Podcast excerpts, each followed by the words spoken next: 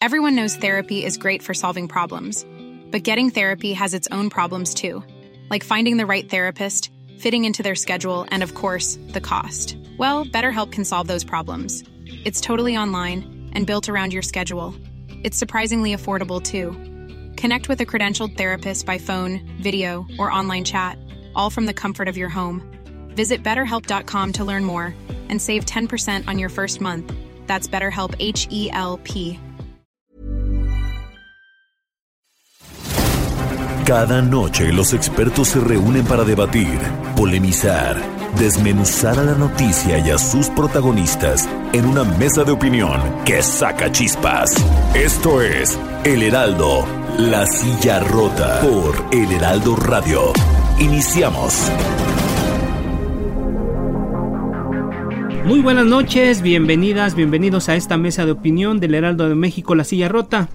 Transmitimos desde nuestras instalaciones acá en el sur de la Ciudad de México a través del 98.5 de su frecuencia modulada y también saludamos a todos los amigos que nos sintonizan en el interior de la República, allá en el estado de Chiapas, en Oaxaca, en Michoacán, en Nuevo León, Jalisco, Tamaulipas, Tabasco, Guerrero y también en el estado de México. Bien, este miércoles, como cada semana, saludo a mi colega y amigo Jorge, Jorge Ramos, quien nos va a platicar de qué va a tratar la mesa de esta noche. Jorge, ¿cómo estás? Buenas noches. Alfredo, ¿qué tal? Muy buenas noches, auditorio. Pues eh, sean todos bienvenidos eh, a, una, a, una, mesa aquí de La Silla Rota y el Heraldo de México. Eh, algo está sucediendo, amigos del auditorio, Alfredo, en la Ciudad de México. en julio de 2017, la capital del país pues, fue testigo. por primera vez no había ocurrido algo que se conoce como narcobloqueos. Eh, hubo incendio de vehículos tras un enfrentamiento eh, de narcotraficantes con la Marina. Durante el intento por detener al líder del cártel de Tláhuac, Felipe de Jesús Pérez Luna, el Ojos, y siete presuntos sicarios quienes terminaron abatidos. Luego, la madrugada del domingo 18 de junio del 2018, fueron esparcidos cabezas, partes de cuerpos humanos cercenados en plena avenida Insurgentes, la principal vialidad de la capital de la República. Apenas en junio de este año, eh, el secretario de Seguridad Ciudadana, Omar García Harfuch, sobrevivió a un, a un atentado perpetrado por el, por el cártel Jalisco Nueva Generación. El mes pasado los capitalinos se simbraron, nos simbramos con el descuartizamiento de unos adolescentes, prácticamente niños, hechos causados por cárteles del narcotráfico. El fin de semana eh, nos estremecimos también con la noticia de una pareja que fue arrojada en plena calle en la Gustavo Madero para enseguida ser calcinada. ¿Qué está sucediendo en la Ciudad de México? Algo que azota al país desde hace ya más de una década, toca las puertas del lugar que, se decía, permanecía intocado de esta manera por el crimen organizado. Bien, Jorge, pues un, un, tema muy importante para, para la Ciudad de México. Se están haciendo cosas, cosas muy, muy, muy importantes, sin embargo, todavía es un tema del que, del que la mayoría de los ciudadanos eh, conversan todos los días. Y para hablar precisamente de este asunto, damos la bienvenida a Carlos Alberto Cruz Santiago, presidente fundador de Causa Ciudadana, Cauce Ciudadano, a, Fabián Gómez, experto en temas de seguridad, y a Francisco Rivas, él es de la organización Observatorio Ciudadano. A los tres, gracias por estar esta noche con nosotros. Y antes de darles eh, eh, la voz, eh, de, darles, de ponerles los micrófonos, me gustaría recordar que el, que el 28 de mayo estuvo en estos micrófonos el secretario de Seguridad Ciudadana de la Ciudad de México, Omar García Harfush, esto nos decía sobre los índices de criminalidad. Nosotros interpretamos las cifras de manera muy fría, también con los mismos datos que usted está dando del secretariado. En el primer trimestre del 2020, con cifras del secretariado, sacaron que varios de los delitos iban bajando. Esto no, nos alegra, pero no es nada para festejar ni nada que nos sintamos satisfechos, pero de que se registró una baja en el primer trimestre, se registró. Estamos seguros que también en el segundo trimestre se va a registrar. Ahora, homicidios dolosos, si nosotros comparamos, y ahí es una, es una muy buena comparativa, es una comparativa muy confiable porque en ese delito no hay cifra negra prácticamente. Si ustedes comparan homicidios enero a mayo 2020 con enero a mayo del 2019, no tiene absolutamente nada que ver. Los homicidios estarían por mucho más abajo en este 2020. Mayo del 2019 había sido el mes más violento y ahorita probablemente sea el mes con menor con menor número de homicidios que tengamos. Esto no tiene nada que ver con la pandemia. ¿A qué me refiero? Los homicidios por rivalidad delincuencial en enero, eh, perdón, en abril, que ya estaba con la pandemia, no tenía la misma disminución que estamos teniendo en mayo. Nosotros le atribuimos a esto a las detenciones. Cuando son homicidios por rivalidad delincuencial, por narcomenudeo, pues la pandemia lamentablemente no influye mucho. La persona que vende droga vende droga con o sin pandemia y la persona que la consume igual. Entonces nosotros en el plan de mayo, el plan operativo de mayo, todas las semanas hemos estado realizando de 6 a 8 cateos, algunas veces hasta 10, en lugares donde se ha incrementado la violencia y ahí es donde hemos estado iniciando cateos en, en domicilios relacionados con estos delitos. Bueno, empecemos con esto que nos decía hace unos meses eh, en estos micrófonos Omar García Harfuch, eh, que los homicidios estaban bajando para esas fechas finales de mayo y que los narcos, a pesar de todo, no iban a eh, dejar de operar simplemente por la pandemia.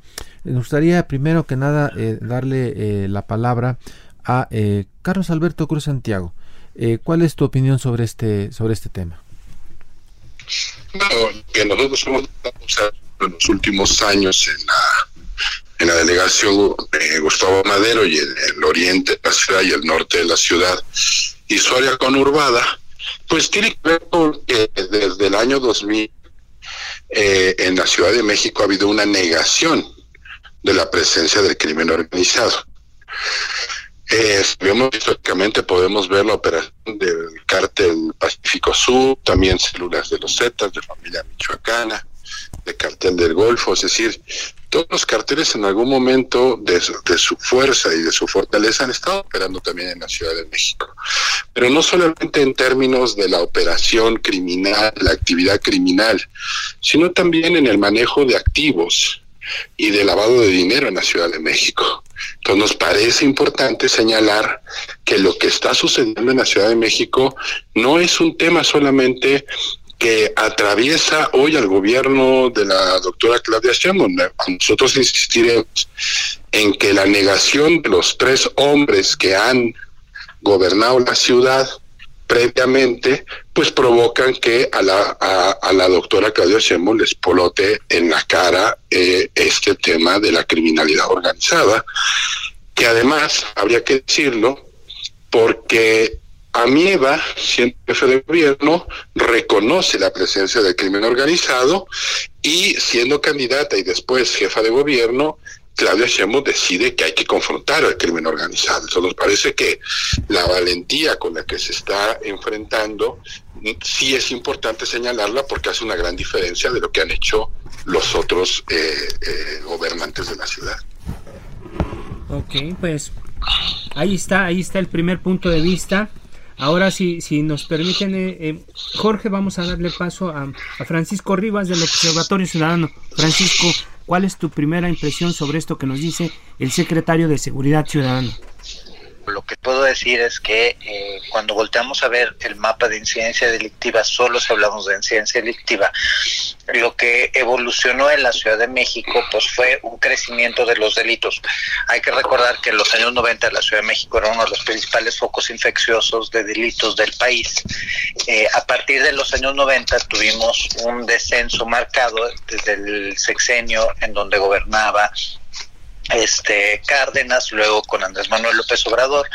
En el sexenio de Marcelo Ebrard tuvimos un repunte que luego retorna a, eh, a un comportamiento a la baja el comportamiento a la baja se mantiene durante el sexenio de eh, Mancera, solo que hacia el final pues hay un repunte muy importante. En parte, recordarán, nosotros fuimos una de las organizaciones que detectó que los registros de delitos en la administración pasada pues resultaban tan convenientes precisamente porque había habido un cambio en la metodología de registro, es decir, de repente dejaron de reportar eh, algunas formas de robo, de algunas formas de delitos con violencia, y pues eso obviamente ayudaba a que la capital se viese como en una situación más conveniente respecto a, eh, a la que tenía.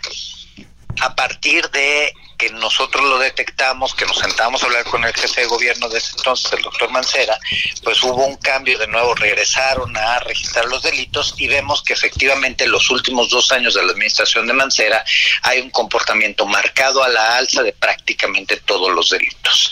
Lo recibe de esta manera la doctora Sheinbaum y parte de su primer año de gobierno pues resulta eh, con índices muy elevados en varios delitos. A partir del cambio de titularidad en la Secretaría de Seguridad Pública se ven algunas cosas positivas. La verdad es que Omar García Jesús llega a la Secretaría, a una Secretaría que mantenía un sistema de vigilancia por cuadrantes diseñado desde la época de Mondragón. Entonces no había habido una evolución pese a que eh, sabemos todos que el crimen se mueve, cambia y hay que estarlo monitoreando constantemente. Entonces se operaba bajo un esquema de dos sexenios anteriores, evidentemente los resultados no podían ser positivos. Hay un rediseño, hay algunas decisiones importantes que se llevan a cabo eh, lo que alcancé a escuchar precisamente en la conversación anterior, pues es un interés en combatir la delincuencia organizada y esto siempre tiene consecuencias. Ahora, si volteamos a ver los datos de la Ciudad de México y la comparamos con la Ciudad de México, la Ciudad de México sigue siendo pues si comparamos la ciudad contra la ciudad, pues vemos que hay en este 2020 una disminución de delitos particularmente relacionado con la ausencia de personas en las calles, es decir, la pandemia jugó en favor de delitos, pero hay algunos que ya venían a la baja. Y en materia de homicidio doloso, pues contrariamente a lo que sucedió en el país, en donde a pese a la pandemia el homicidio siguió creciendo, en la Ciudad de México sí tuvo una disminución. Ahora, de nuevo, comparando la Ciudad de México con la Ciudad de México, lo que vemos crecer de manera sustancial son los delitos de género y los delitos en contra de la familia que ahí sí hay un pendiente muy importante y que tiene vasos comunicantes con eh, las políticas que desde lo federal se han impulsado, cancelando las eh, el apoyo a la red de refugios, cancelando las instancias que ayudan a eh, atender tempranamente los temas de violencia familiar y de género, pues es evidente que en un momento de pandemia estos iban a crecer. La Ciudad de México, si la comparamos contra las otras entidades, tiene un problema relacionado con los robos, es decir, eh, pues somos primer lugar en robo a transeúnte en este 2020, primer lugar en robo en transporte público, eh, segundo lugar en robo con violencia, tercer lugar en robo a negocio y en trata de personas, pero luego cuando hablamos de homicidio, el homicidio en la Ciudad de México en los últimos 6, 7 años se ha mantenido muy constante en términos de ranking nacional, es decir, pese a que haya subido a nivel nacional, eh, perdón, pese a que haya subido en eh, la Ciudad de México el homicidio, la posición en la que se encuentra la Ciudad de México se ha mantenido más o menos la misma, es decir, ligeramente por debajo del, de la media nacional porque en el país ha crecido tanto el homicidio que la Ciudad de México no ha empeorado a, la velocidad en la que ha empeorado el resto del país. Pero eso no quiere decir que no tengamos un problema de homicidio. Gracias, gracias eh, a Francisco Rivas, muy muy muy interesantes. Hay dos cosas que, que, que, veo y pasamos con eh, Fabián Gómez, también experto en temas de seguridad. Eh, dos cosas que veo de Carlos Alberto y de y de y de Francisco Rivas que, eh, digamos, hay una herencia, ¿no? Hay una herencia que le deja eh, Miguel Ángel Mancera a eh, Claudia Sheinbaum y que algo, algo se está haciendo para combatir a la criminalidad. Fabián Gómez, ¿cuál es tu primera aproximación? Muchísimas gracias. buenas noches a todos. perdón, primero, primero el tema del homicidio cuando se trata de hablar de homicidio en temas de grupos delictivos organizados, hay que contextualizarlo. Nosotros tenemos un error histórico, eh, no solamente error histórico, sino es una práctica histórica. Cuando hablamos de homicidios, no solamente debemos hablar de manera cuantitativa, no solamente debemos hablar de manera cuantitativa, debemos hablar de manera cualitativa. Los grupos delictivos organizados matan diferente, matan muy diferente a la delincuencia común, y eso es lo que hoy debe preocupar a la Ciudad de México porque podemos hablar de una, una disminución quizás o mantener los indicadores, pero hoy estamos viendo que se mata de forma muy diferente en la Ciudad de México. Estamos, como lo mencionamos al arranque, viendo calcinados, viendo ejecutados, familias ejecutadas, viendo narcobloqueos, viendo ya un contexto completamente distinto al que veníamos viviendo hace posiblemente 10 años, 15 o 20 años en la Ciudad de México. Y eso debe ser lo alarmante. No solamente cuántos homicidios se cometen, sino cómo se cometen, porque eso ya te habla de los niveles de violencia que estamos viviendo en la Ciudad de México y posiblemente quién los esté cometiendo. No es lo mismo que un delincuente urbano tradicional como los que estábamos acostumbrados a eh, tener en la Ciudad de México, te pique con un cuchillo, a que ya un grupo delictivo organizado te queme y te deje en vía pública fuera de una organización para dar un claro mensaje de estamos aquí.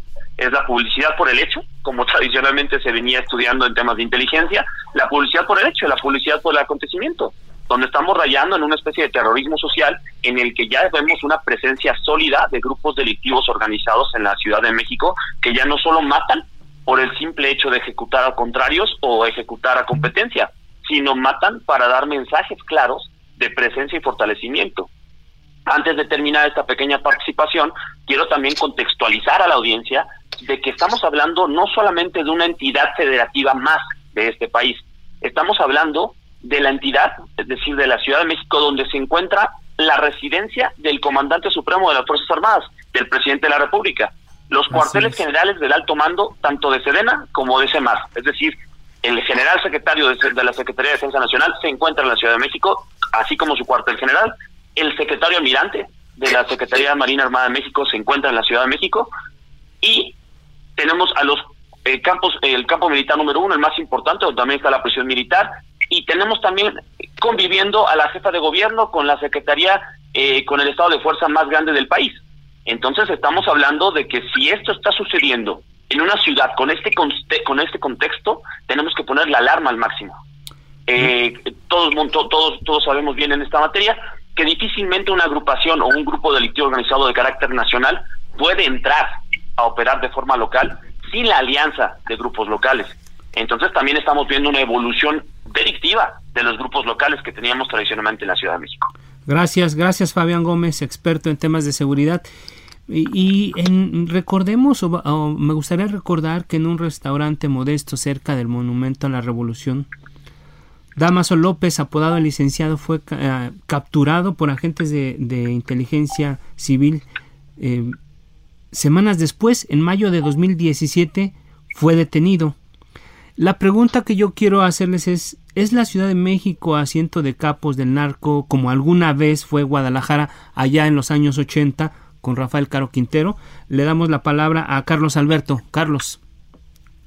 Sí, yo creo que es muy importante señalar que no hay forma de que un grupo criminal, la que la delincuencia organizada se establezca, si no tiene vínculos financieros, empresariales y vínculos políticos. Esa es la única forma que pueden Tú acabas de mencionar si estamos enfrentando algo como lo que pasó en los años 80 en Guadalajara. Y me parece que el patrón de conducta justamente está empezando a dibujarse de esa forma, porque se ha querido en la negación, en la negación de lo que sucede en la Ciudad de México, o lo que sucedía en la Ciudad de México, lo que, lo que provocaron fue que no se actuara en contra de los grupos políticos y que ahora hay que voltear a ver qué está sucediendo con los alcaldes de la ciudad, qué vínculos tienen con los grupos, cómo, es que se articulan los pequeños grupos con los grandes carteles y entonces generan eh, eh, no solamente ya células, sino que generan presencia criminal en donde nos alcanzamos a identificar al menos 16 delitos de la Convención de Palermo que se están desarrollando en la Ciudad de México, que van desde el tráfico de armas hasta el homicidio y los actos terroristas como los que vivimos en nuestra organización el pasado domingo. Entonces, sí creo que estamos empezando a generar, se está empezando a generar esa bola de nieve. Pero también lo que creo que es importante es que eh, mientras no se desmantele la relación política y no se desmantele la parte financiera, difícilmente vamos a ver que bajen los delitos de alto impacto. Y yo sí quisiera decir aquí que en efecto el observatorio con todos los datos que nos proporciona, pues es importante ver cómo algunas cosas van bajando. Pero lo que no está bajando es la actividad del crimen organizado, esa está empeorando. Entonces sí es importante no solamente contextualizar, sino hacer señalamientos puntuales. Lo que vivimos nosotros en nuestra organización el pasado domingo es, uno, un acto de intimidación a la comunidad, es un acto terrorista contra la comunidad. Dos, el homicidio de dos personas que exigimos nosotros en ese instante sepamos quiénes eran y que creo que esa es la primera línea de investigación porque queremos ponerle nombre a las víctimas. Y tercero, qué grupo criminal es el que actuó y a partir de eso, pues empezar a indagar qué vínculos políticos pueden tener con senadores, qué vínculos políticos pueden tener con diputados locales o diputados federales, qué vínculos políticos pueden tener con jefes de las estructuras policíacas, con jefes o con jueces, y qué vínculos tienen con los alcaldes.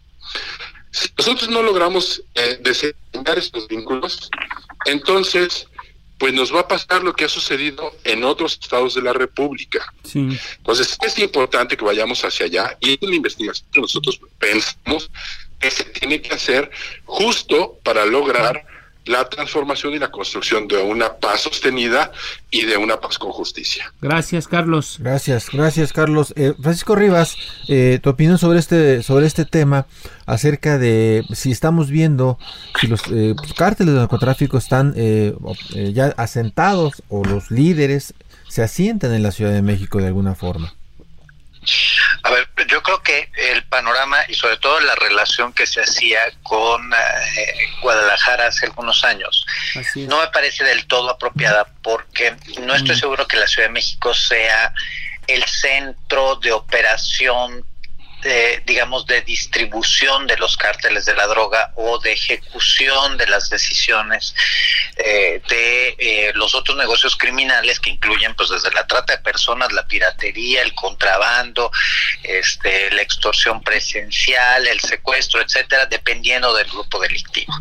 Pero lo que sí es es obvio, y no creo que sea ni de hoy ni de ayer, sino desde hace muchos años, la presencia del crimen organizado está en la Ciudad de México por muchos motivos. Primero porque, como lo estaban justamente señalando, pues está el poder político y la, eh, delincuencia organizada, como creo todos concluimos, no puede operar si no hay una relación con el poder político.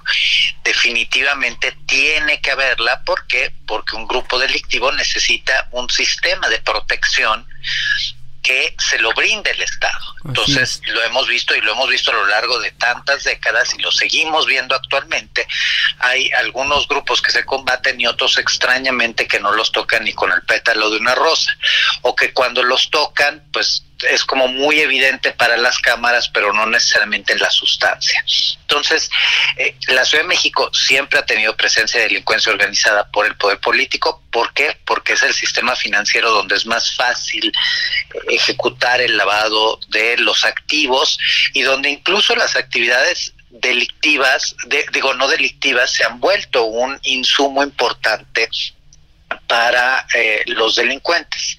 La verdad es que México no podría pensar en el desarrollo que ha tenido en materia de turismo, en materia de infraestructura o de eh, desarrollo urbano si no fuera también por la delincuencia organizada que pues a través de, de estos eh, sectores pues ha metido millones y millones y millones y millones de dólares. Entonces, eh, claro que la Ciudad de México tiene una operación de la delincuencia organizada. Ahora, lo que estamos viendo y eso y esos reclamos que mis compañeros están llevando a cabo es la manera en la que se conduce la delincuencia organizada en la capital.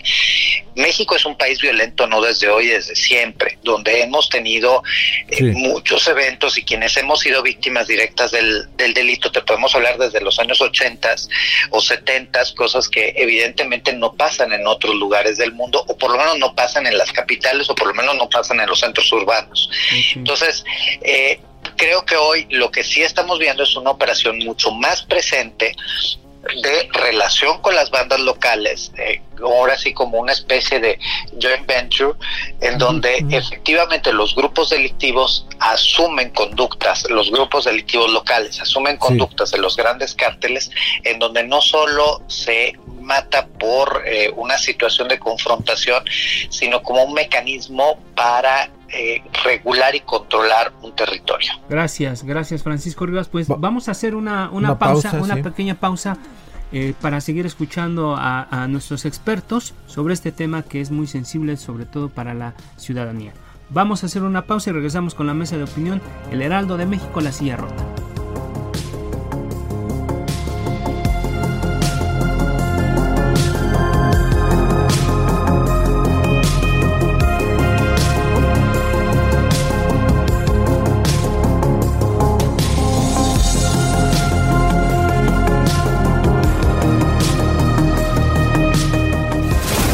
Esto es Mesa de Opinión, La Silla Rota.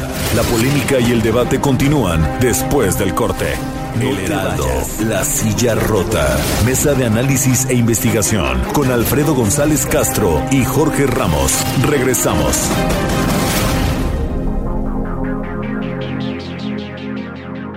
Jorge, eh, tenemos a, a- a este, vamos a continuar con este, Sí. con este análisis. Con este análisis, bueno, antes le damos la- las gracias. eh, se, se tuvo que retirar eh, Francisco Rivas del Observatorio Ciudadano, que lo tuvimos en la primera parte del programa, pero continuamos con eh, Carlos Alberto Cruz Santiago, quien es presidente fundador de Cauce Ciudadano, y eh, también está Fabián Gómez, el experto en temas de seguridad, y se incorpora a- en esta segunda mitad el compañero periodista Lemic Madrid. Él tiene muchos años eh, en temas, Así cubriendo temas ¿no? de seguridad. Eh, es eh, editor de País y Ciudad aquí en el, en el Heraldo de México. Entonces les damos las gracias y continuamos con la conversación. Así Estábamos viendo ¿no? cómo este tema de el, el- el- el crimen organizado, concretamente el narcotráfico, ¿no? está pues enseñando los dientes de manera muy, muy, muy severa ¿no? en, en la, en la Ciudad de México.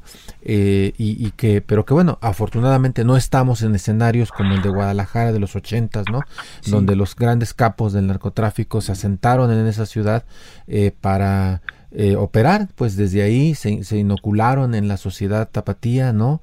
Eh, eh, estaban en las grandes fiestas de, la, de la alta sociedad, de la sociedad eh, en, en, en en Guadalajara, y no estamos creo que en ese escenario, afortunadamente, Afortunadamente. en la Ciudad de México. Sin embargo, bueno, pues eh, al inicio del programa hacíamos este, este repaso, Alfredo Auditorio, como desde 2017, ¿no? Hemos visto pues narcobloqueos, enfrentamientos con militares, eh, un atentado al responsable de la seguridad pública capitalina, ahora niños descuartizados, en fin.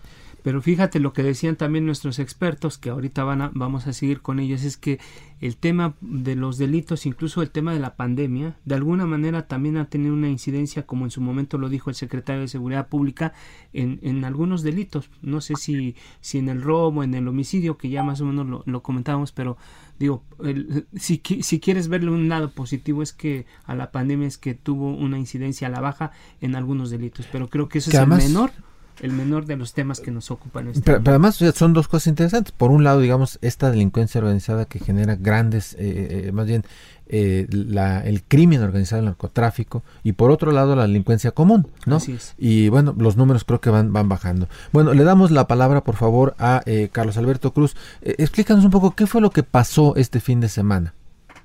Carlos. Este fin de semana eh, lo que vivimos fue en el local de la organización que está ubicado en la delegación.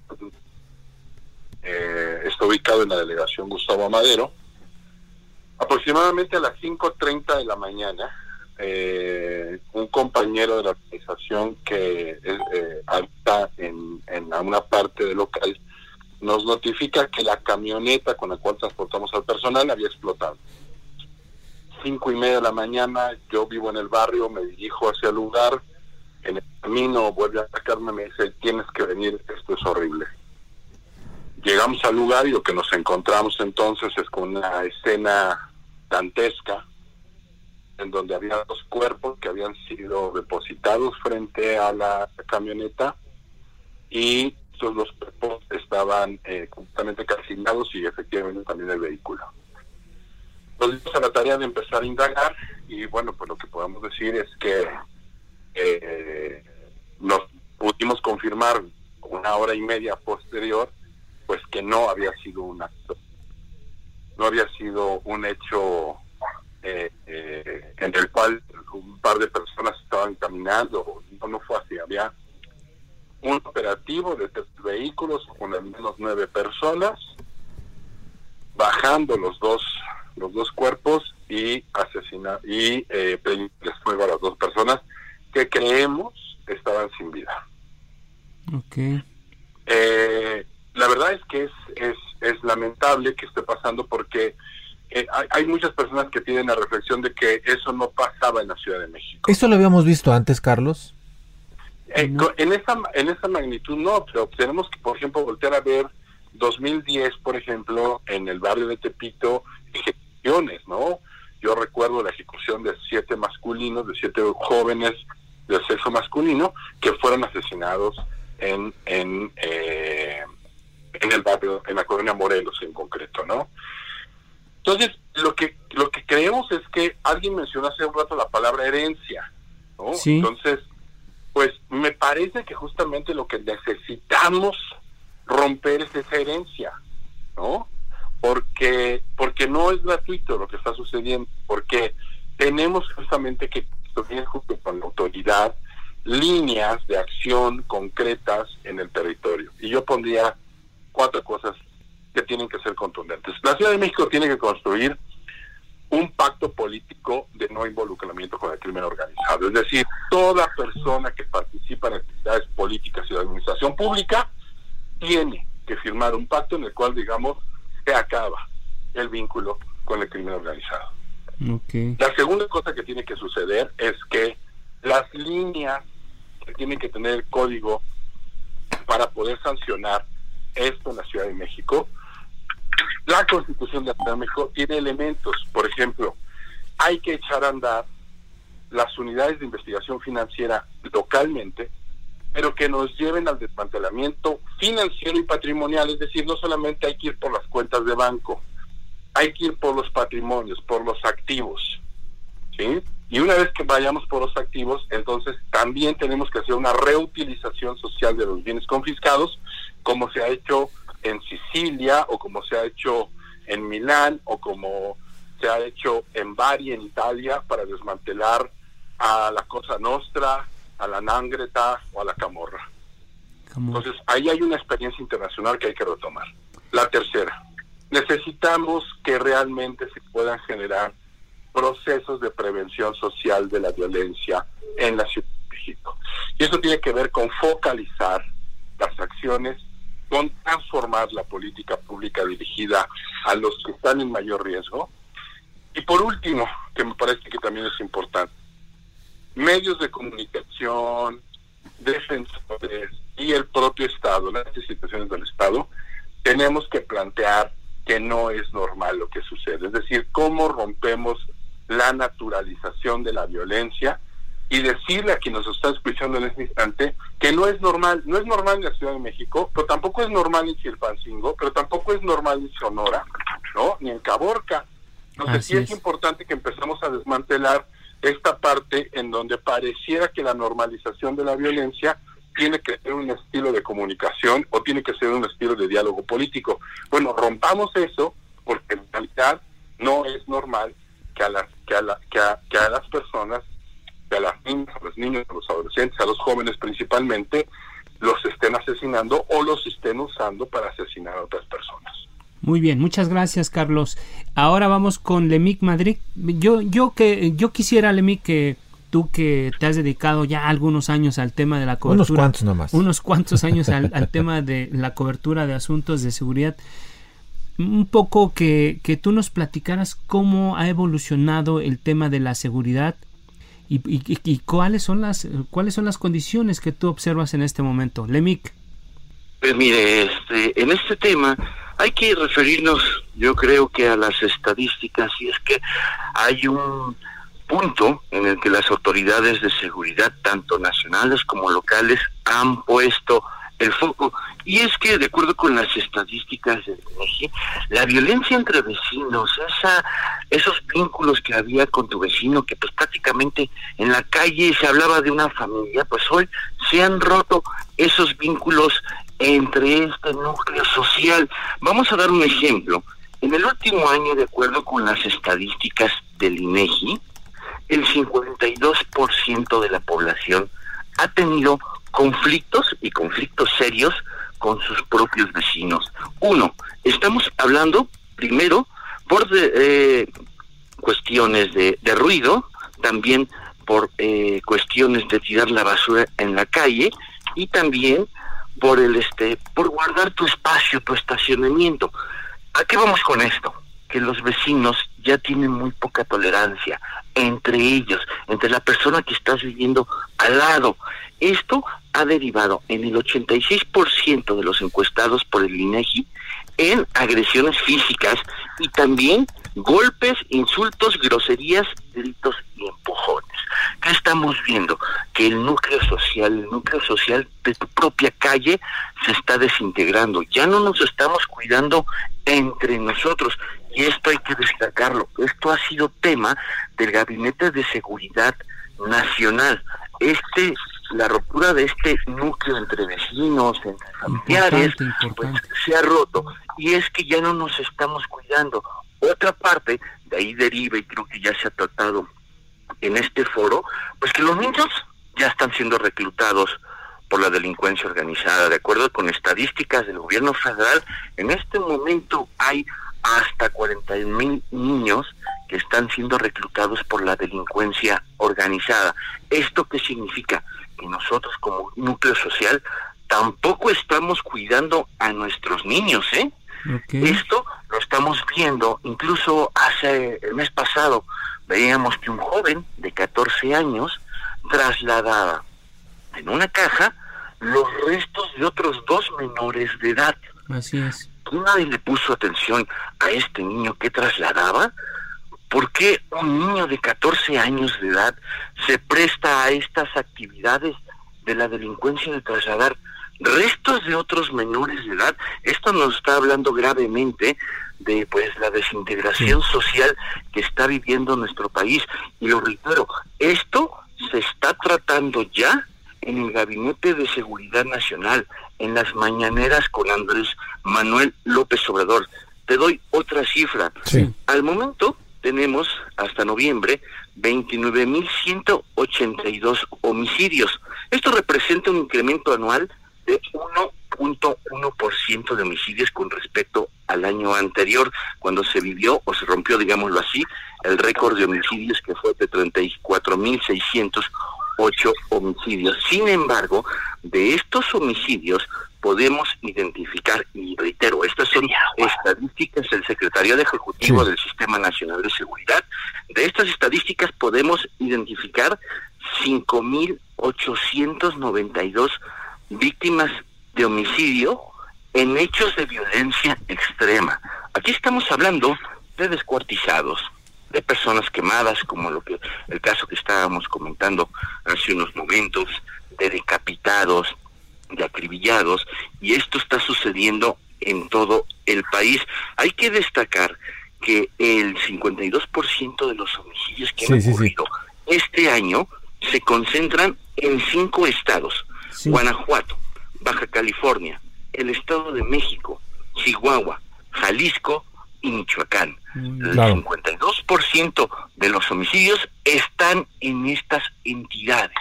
Y son entidades que de acuerdo también a estadísticas del INEGI, donde se vive desintegración familiar, donde se vive desintegración social. Y eso es lo que hoy las, los, cuerpos de seguridad y también la inteligencia están poniendo el foco. Muy Incluso las Fuerzas Armadas Federales han tenido muchos problemas, por lo menos en los cinco, los últimos años, para ingresar a comunidades de estas cinco entidades. Antes, este, pues nosotros veíamos en estas coberturas que hacíamos a nivel nacional que la gente creía en el ejército, en las fuerzas armadas, en la marina. Ellos mismos protegían a estas, a estos cuerpos de seguridad. Sin embargo, hoy hemos visto durante todo el año, entre los últimos dos años, incluso estas comunidades son los principales agresores de las Fuerzas Armadas. que estamos viendo? Que nosotros mismos no confiemos ni en las Fuerzas Armadas y con las estadísticas del INEGI, pues tampoco con los vecinos. No nos estamos cuidando. Estamos viviendo una etapa de desintegración social que nadie confía en nadie y creo que eso abona a que la delincuencia organizada empiece a reclutar desde niños hasta adultos mayores. Gracias, Gracias, Lemic. Este, ya acabó tu programa. No, no es cierto. No, no, muchas gracias. No, pero la verdad es que yo me quedo con, con dos cosas este, que, que comenta este, tanto Lemic como Carlos. Eh, la verdad es que sí, sí es muy preocupante y yo quisiera preguntarle a, Fabián, eh, si se está, si está pasando algo con el tejido social, este, y, y, y sí tiene que haber, digamos, un, un hasta aquí para no normalizar decía Carlos, no podemos normalizar este tipo de cosas. Yo te quisiera preguntar, Fabián, eh, ¿tú cómo, cómo, cómo ves este, este, este, asunto? O sea, como sociedad, ¿qué estamos haciendo? ¿Por qué normalizamos esto y por qué estamos rompiendo lo que decía Lemic con esta, esta, esta, este tejido social? ¿Estamos auspiciando que ocurran estas cosas? Mira, eh, no es solamente como sociedad el rompimiento que se viene dando. Voy a retomar brevemente lo que preguntabas de Guadalajara y con esto voy a vincularlo a tu pregunta actual. La Ciudad de México se convirtió en una orbe sumamente atractiva para la delincuencia organizada, no solamente para la operación, sino para el modo de vida. La Ciudad de México tiene un crecimiento exponencial durísimo desde hace 20 años a la fecha. ¿Por qué? Porque desarrolla ya una vida socialite, una vida, una vida de gran urbe, donde cualquiera se puede confundir, donde cualquiera se puede diluir entre la sociedad que hoy la habita. Y cuando hablo de la Ciudad de México, incluyo al, al, Valle de México, incluyo a zonas como Interlomas, eh, Huizquilucan, eh, estos municipios de la herradura, donde hay casas o donde hay empresarios donde pueden eh, fácilmente confundirse con eh, gente de delincuencia organizada y que te pueden llevar un modo de vida muy similar en cuanto a vehículos, vestimenta, todo lo que conlleva la delincuencia organizada en ese aspecto también la zona de Atizapán, zona Esmeralda, Chiluca, Sayavedra, Valle Escondido, donde, donde hemos encontrado no solamente, tú, hace rato Jorge mencionaba Damaso en la ciudad, también el Vicentillo, el hijo mayor de Vicente Zambada, fue detenido en la Ciudad de México. Hemos eh, han, detenido grandes operadores, no solamente del cártel de Jalisco, sino también del cártel de Sinaloa, en, en, Atizapán de Zaragoza, pues, pegada al Valle de México, en Polanco. Hemos visto actividad de grandes capos, pero no actividad operativa, sino actividad de modo de vida. ¿Por qué? Pues pregunta tú cuántos vehículos de gran, de alta gama han sido abandonados en Interlomas, han sido abandonados en estos edificios de, departamentos lujosos. Y esto lo vinculo con tu pregunta que me haces, porque el verdadero enemigo que tenemos hoy en día es que no estamos, de entrada, no estamos pensando como piensan ellos y es un grave error. Porque si tú tienes un enemigo, tienes que aprender a pensar como tu enemigo y como enemigo lo estoy determinando yo como Estado mexicano. Si no piensas como tu enemigo, no vas a poder detectar hacia dónde se va a mover tu enemigo. El gran enemigo que tenemos el día de hoy se llama narcocultura. El estado paralelo que generó la delincuencia organizada, ese estado paralelo, que ya, del cual ya nos hablaba el Mayo Zambada en su entrevista con Julio Scherer hace ya 10 años, nos decía, donde el Estado dejó de llegar, el Estado paralelo generado por la delincuencia organizada empezó a penetrar.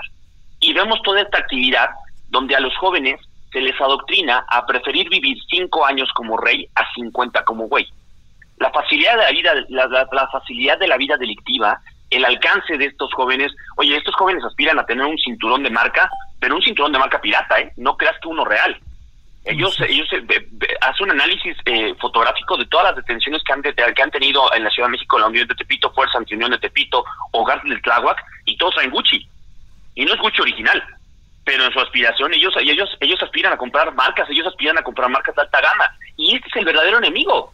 Esto es el verdadero enemigo porque les ayuda a diseñar y a pensar en una vida fácil y en una vida cuantiosa para poder llevar a cabo por lo menos tres, cuatro, cinco años y lo demás no me interesa, ya lo disfruté. Entonces no estamos generando nosotros una cobertura estatal para garantizar que en esos huecos no se nos meta la delincuencia organizada. Has visto en últimos días al cártel de Jalisco repartiendo despensas, viste el, el, el, hospital que construyó Mencho en un poblado remoto de Jalisco donde era inimaginable, ¿no? Que una población tuviera alcance de salud en esa región. Entonces, el, el, verdadero, el verdadero enemigo que tenemos es la narcocultura. Eh, y termino, eh, termino con una, esta, esta reflexión. Eh, recordemos que los corridos, esta música de banda o esta música regional, son medios de comunicación que utilizan hoy los grupos delictivos. Fíjate nada más la evolución que ha tenido los corridos. Anteriormente se le cantaba corridos a héroes de la revolución. Después México cantaba corridos a sus policías y a los héroes que se batían en batallas contra la delincuencia organizada. Hoy los corridos son para los capos de, los, de la delincuencia. y ese es el ejemplo al que aspiran los jóvenes. Muchas gracias, Fabián. Muchas gracias, Fabián. y bueno, pues ya estamos entrando a la recta final. Vamos a entrar a la, a la parte de las conclusiones. Dos minutitos por cada uno de ustedes, pero a mí me gustaría plantear que, bueno, llegó a la Secretaría de Seguridad Ciudadana eh, a nivel federal Rosa Isela Rodríguez, una mujer que se ha destacado pues, en los puestos que ha estado, leal al presidente Andrés Manuel además de todas las confianzas de Claudia Sheinbaum. Y a manera de conclusión, ¿ustedes creen que, tenemos un viso de, esperanza, que las cosas van a cambiar? Eh, ¿Qué podemos esperar a nivel federal y a nivel local para lo que, lo que viene para el próximo año? Reflexionando un poco a propósito de, del cierre de este, de este año, este arrancaría con Carlos Alberto. A manera de conclusión, eh, ¿qué esperamos para lo que viene, Carlos Alberto? Dos minutitos, por favor. Bueno, yo creo que la llegada de Rosa Isela construye un espacio de esperanza de que las cosas pueden ser distintas, porque la realidad es que mientras estuvo Durazo, lo único que logramos construir en México fue una candidatura sonora. Es lo único que se construyó. No se construyó estrategia, tampoco se construyó el proceso de pacificación que tiró a la basura. Todo el proceso de diálogo fue tirado a la basura por parte de Durazo y por lo tanto tampoco se cumplieron los acuerdos que se habían planteado con las personas privadas de libertad, pero tampoco se cumplió con los acuerdos con los migrantes y con las víctimas de cómo se iba a ser el proceso de justicia transicional en México. Entonces, esperamos que la llegada de Rosa Isela pueda ser un reacomodo no solamente en términos en términos políticos, sino en términos estratégicos y si tengamos una estrategia de combate a la criminalidad eh, con todas las aristas que ya hemos comentado hoy en la mesa.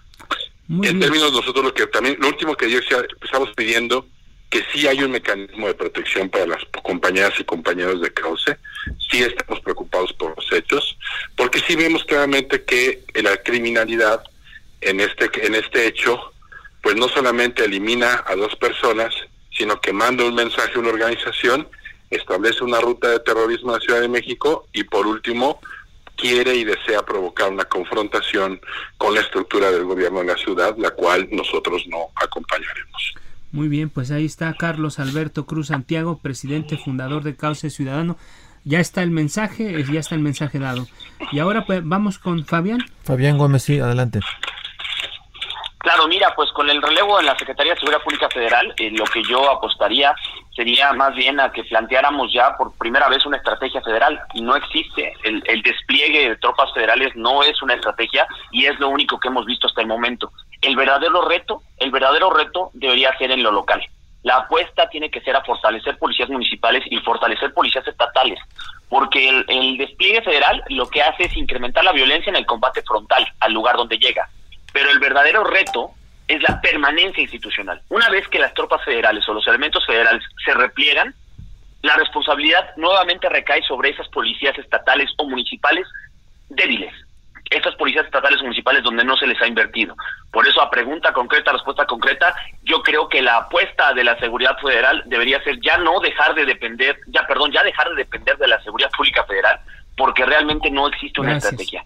Si llega Rosa, si llega Rosa Isela es una secretaria, pues traigo el cronómetro, eh, traigo el cronómetro, me quedan 30 segundos o un poquito más. Nada más le voy a comentar que si llega eh, eh, Rosa Isela es una secretaria, es una secretaria que no trae mando. ¿Por qué? Porque el mando ya, el, mando operativo de una Secretaría de Seguridad Pública Federal, que eh, su cuerpo es la Guardia Nacional, ya no lo trae ella, ya lo trae Sedena. Entonces, pues tampoco podemos esperar mucho en un cambio de estrategia operativa lo que podríamos esperar de Rosa Isela sería que, le invirtiera un poco más a la tecnología para prevenir el delito o quizás a, esquemas de prevención de primer nivel, de segundo nivel, que fuera una secretaria pues que apostara un poco a reintegrar el tejido social y a fortalecer tecnologías dentro del Centro Nacional de Inteligencia, dentro del Centro Nacional de Información, que es a donde hemos visto un poco más de trabajo, es donde hemos visto un poco más de trabajo de la Secretaría de Seguridad Pública Federal. Con esto concluyo. Muchísimas gracias. Gracias, Fabián. Puntual con el cronómetro que pusiste. Lemic. un minuto, Lemic. o menos, como minuto y medio. No, minuto, minuto, Lemic. Lemic, para cerrar. Conclusión. Gracias. Pues sí, efectivamente, con la llegada de Rosicela se esperan cambios principalmente en la estructura de inteligencia y en la operación de los elementos. Hay que recordar que ella participó desde la administración de Marcelo Ebrard, digamos así, con lo que ya se formaba la 4T. Ahí se empezaron a dar incluso incentivos a los elementos de la policía y capacitación. Ahí se formó este concepto de la policía ciudadana y es lo que se está esperando también con Rosa Isela. Ella ya está haciendo algunos cambios y en materia de inteligencia se sabe que también está uniendo un grupo para dar, como bien lo mencionaban, giros de precisión. Sí. Giros de precisión. Algo pasó, se nos cortó la comunicación, eh, pero ya llegamos al final de, este espacio, Jorge. Sí, digamos al final de este espacio, la verdad es que eh, estuvo interesante el pues la discusión. Creo que eh, están ahí los puestos los puntos de vista y pues nos vemos la, la próxima, ¿no? Nos despedimos. Buenas noches. Buenas noches, no se olviden de ser felices y usen cubrebocas, yo me lo pongo.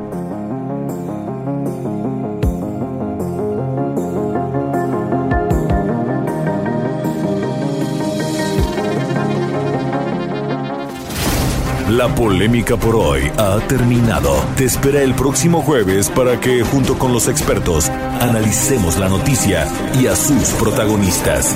Esto fue El Heraldo, la silla rota. Por El Heraldo Radio, con la H que sí suena. Hasta entonces.